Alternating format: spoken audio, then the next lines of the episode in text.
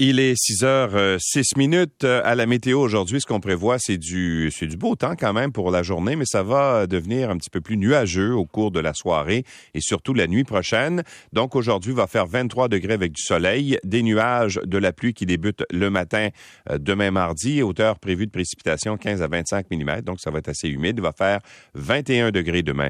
Mercredi, des averses avec 25 et le retour du soleil est prévu pour jeudi 26, 27 degrés vendredi, à peu près le même scénario pour samedi. Il fait 16 en ce moment à Montréal.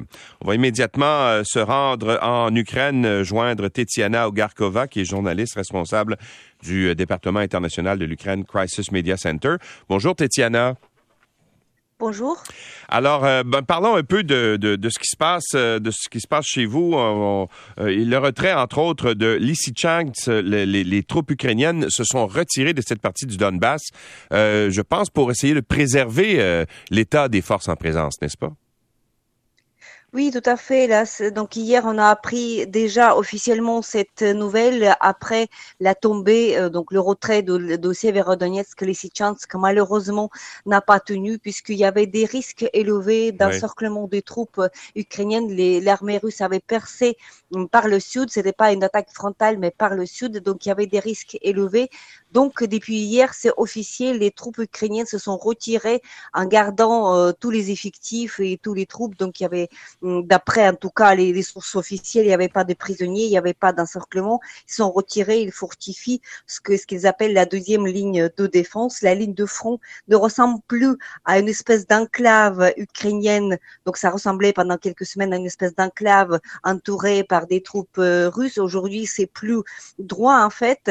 Il y avait des communications officielles bien sûr du président Volodymyr Zelensky qui soulignait le fait que euh, en fait c'est très important pour nous de préserver les troupes chaque soldats comptent. Mhm. Et donc, euh, on ne se retire que pour retourner plus tard avec plus d'armement et euh, en insistant que toute la région sera libérée. Mais en même temps, Lysychansk serait la dernière grande ville, une ville de taille moyenne, mais euh, relativement grande de la région de Lugansk. Et donc, du côté russe, on voit qu'il se félicite d'avoir capturé, en fait, comme on le dit, libéré la région de Lugansk. Et maintenant, bien sûr, la situation va se compliquer dans la région euh, Quel est l'état d'esprit des, Ukrainiens euh, quelques jours après justement la, conférence de, l'OTAN, euh, qui où on promettait entre autres davantage de troupes et davantage de, matériel pour pour l'armée ukrainienne, pour les soldats ukrainiens? Est-ce que ça a amené un souffle d'espoir? Oui, euh, on ne perd pas l'espoir euh, puisque on sait donc il y avait plusieurs euh, réunions très importantes dans les semaines qui ont précédé. D'abord la réunion qui a qui a donné ce statut de candidat à l'Union européenne, ensuite G7 mhm. où il y avait justement le soutien unanime et, autant aussi longtemps qu'il faudra. Ensuite justement ce sommet de l'OTAN où pour la première fois depuis la guerre froide, en fait depuis la fin de la guerre froide, la Russie est désignée comme comme un challenge, comme une menace euh, directe à l'OTAN. Bien sûr, après bien sûr avec Suède et Finlande qui vont rejoindre l'alliance. Donc tout ça nous rassure et donc il y a nous rassure puisqu'il est impossible pour l'Ukraine, ça c'est très clair, de, de, battre, de combattre la Russie toute seule puisque euh, on est plus petit euh, en termes de territoire, en termes de population, en termes d'armes. Mais ce soutien est là et donc on garde le moral. notre communication officielle en tout cas nous rassure que le renseignement aussi nous rassure que euh, nous n'allons pas tarder à commencer la contre-offensive. Il faut tout simplement attendre que les armes, les armements arrivent en masse et qu'ils soient suffisants pour commencer une opération militaire plus tard euh, durant l'été encore. Et on nous annonce cela comme ça. Et bien sûr, euh, malgré la tragédie, on voit les images de Lysychansk, de Severodonetsk, de toute une base détruite. On peut facilement imaginer ce que c'est parce qu'on voyage beaucoup autour de Kiev. On voit à quoi ressemble un village ou une ville s'il passe euh, une armée russe. Mais on se rassure, on se consolide, on se sert serre les rangs et on espère que euh, de toute manière, côté stratégique, il n'y aura pas de possibilité pour la Russie que d'importer cette guerre, étant donné que tout le monde est civilisé contre elle. Bon, et justement, euh, vous parliez, Tétiana, de, de, de l'état dans lequel les villes où les Russes sont passés, l'état dans, dans, de délabrement, si on peut dire. Mais là, il y a une conférence à Lugano, en Suisse, qui commence aujourd'hui. Et là, on parle déjà de reconstruction, n'est-ce pas? Oui, tout à fait. C'est une conférence sur deux jours à Lugano, en Suisse. Il y avait plusieurs, euh, euh, plusieurs Ukrainiens qui ont été invités, tout aussi bien de gouvernement, mais aussi euh, on se réjouissait de voir les gens de la société civile pour présenter leur vision de la reconstruction de l'Ukraine. donc, à peu près dix régions de, de l'Ukraine sont touchées. plus de 20% de territoire ukrainien est occupé. On, on constate malheureusement que non seulement les habitations civiles, mais aussi les points critiques d'infrastructure sont, sont détruits. Tout cela, bien sûr, citer euh, la reconstruction. Et donc la question que se pose, bien sûr, c'est qui et comment on va aider à l'Ukraine de se reconstruire. il faut un plan global. Et bien sûr, on, on ne peut que féliciter, par exemple, l'initiative canadienne qui a déjà procédé, d'après ce qu'on entend ici, à l'arrestation de certains fonds russes pour euh, les adresser ensuite pour euh, euh pour aider justement la construction de l'Ukraine voilà, voilà, c'est l'expérience qui est regardée aussi euh, au niveau international, par exemple par la Grande-Bretagne. Donc, euh, bien sûr, euh, c'est la première conférence. Il y aura beaucoup de pas à faire dans le futur, puisque la reconstruction, on, à, au stade actuel, on peut pas même pas établir la totalité de ce qui est détruit parce que la mhm. guerre est toujours en cours. Mais c'est le premier pas qui nous permet d'avoir un plus d'espoir quand on regarde, on voyage, on voit des familles qui ont tout perdu, qui ont perdu le travail, qui ont perdu leurs habitations, même à ce niveau humain, on constate que c'est c'est une tragédie humaine. Après, au niveau des régions tout entières, on peut constater à Lugansk que la région de Lugansk est complètement détruite parce que la tactique euh, récente de l'armée russe était euh, justement cet emploi d'artillerie lourde pour avancer petit à petit.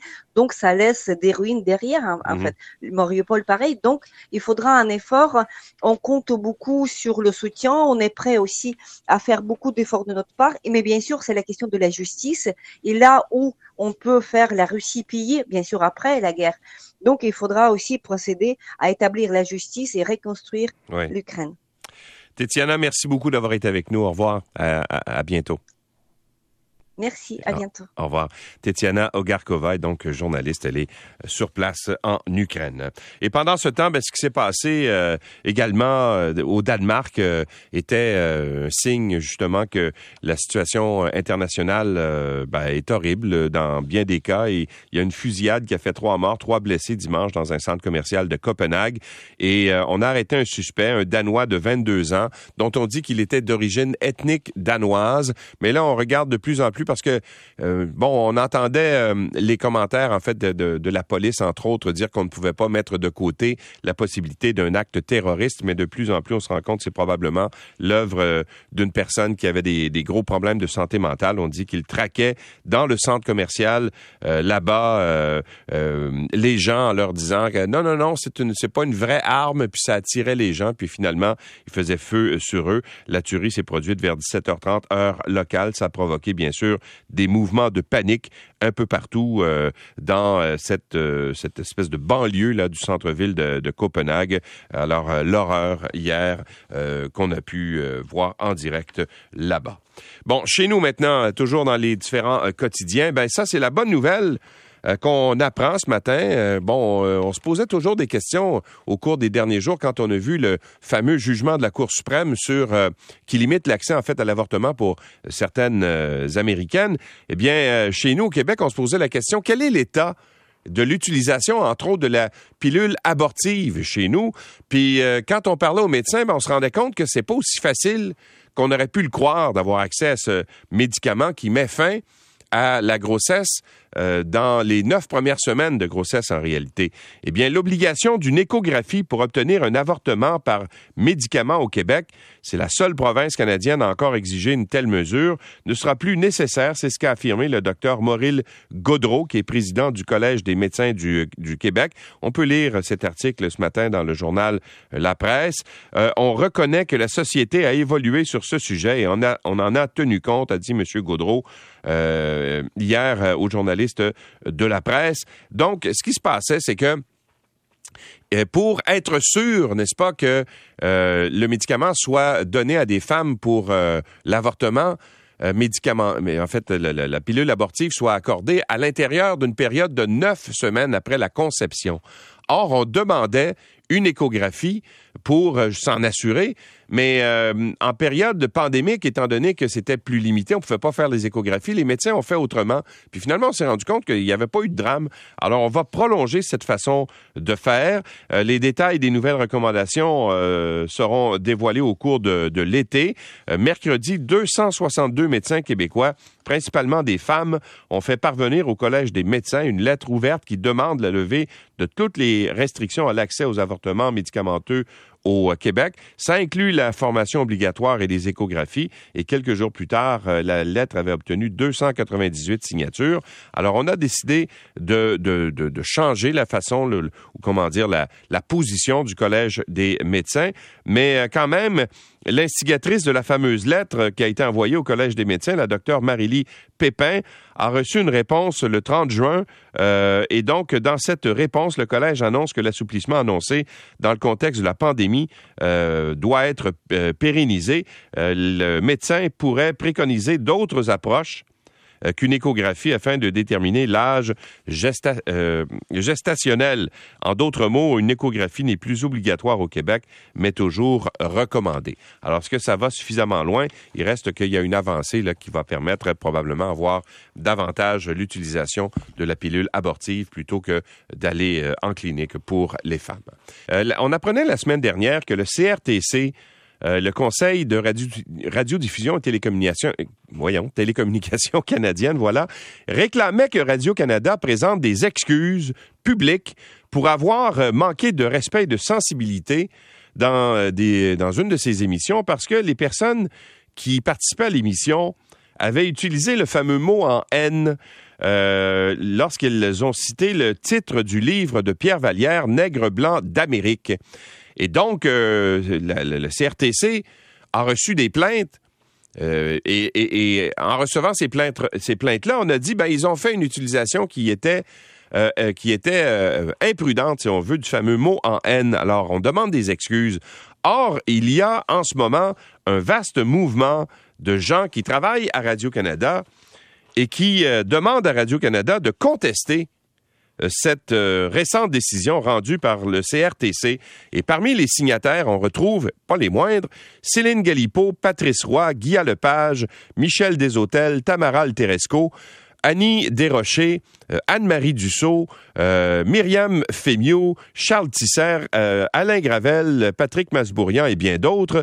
Il y a des journalistes également. Il y a Thomas Gerbet, il y a Valérie Gamache, Catherine Mercier, Julie Drolette. Bref, tous ces signataires-là de cette lettre demandent à leur employeur de dire, ben écoutez, faites donc confiance, si je résume un peu leur pensée, à l'intelligence et au jugement des gens qui font de l'information chez Radio-Canada, parce qu'il y a des façons, des contextes où on peut utiliser le fameux mot en haine sans que ce soit euh, dans un, euh, un, signe, en fait, euh, de mépris à l'égard de la communauté noire.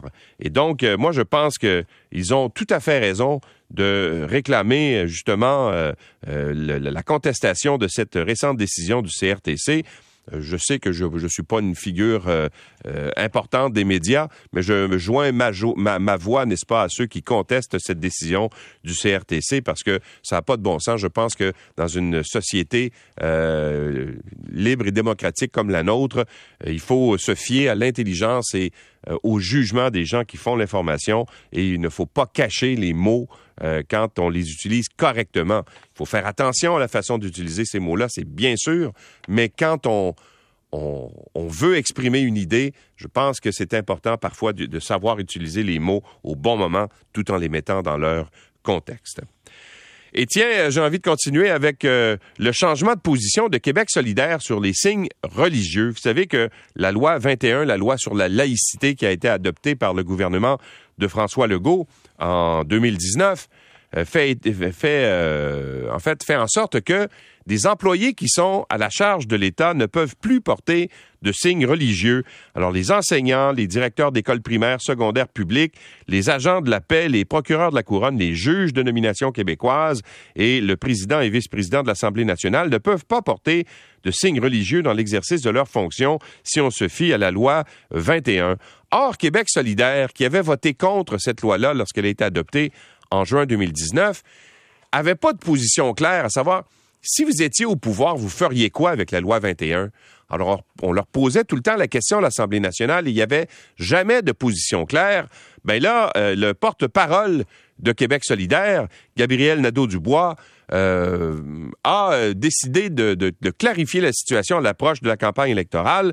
En entrevue au journal La Presse avec le journaliste Hugo Pilon-Larose, ce qu'il dit, c'est que Québec solidaire, en fait, permettrait aux gens de porter un signe religieux tant et aussi longtemps, aux employés de l'État, on s'entend là, tant et aussi longtemps que leur sécurité n'est pas mise en danger. Alors, euh, M. Dubois propose de modifier la loi pour ajouter des balises simples, claires et faciles à interpréter, dit-il. Sous un gouvernement solidaire, il serait uniquement permis d'interdire le port d'un signe religieux en employé de l'État pour des raisons de sécurité ou s'il l'empêche de bien faire son travail. Alors, on donne des exemples simples.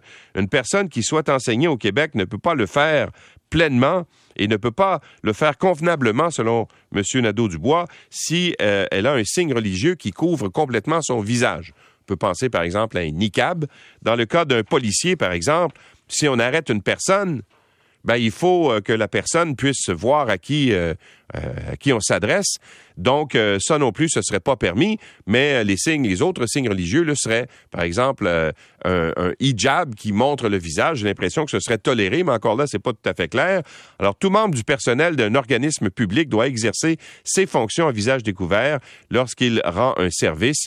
Alors, Québec solidaire appuie cette partie du texte législatif, mais n'entend pas interdire les, les, les, signes religieux en, tant que et donc, Gabriel Nadeau-Dubois propose aussi de demander à la Cour d'appel du Québec qui est notre plus haut tribunal en province, d'indiquer si les dispositions actuelles qui sont prévues dans la loi sur la laïcité de l'État respectent la loi québécoise, des, la, charte québécoise pardon, des droits et libertés.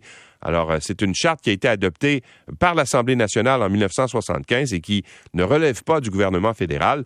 Donc, euh, M. Euh, Nadeau-Dubois propose à notre plus haut tribunal chez nous de voir si ça correspond à la charte des droits et libertés. Alors, voilà une position qui est un peu plus claire que celle de Québec solidaire. Les 6h24.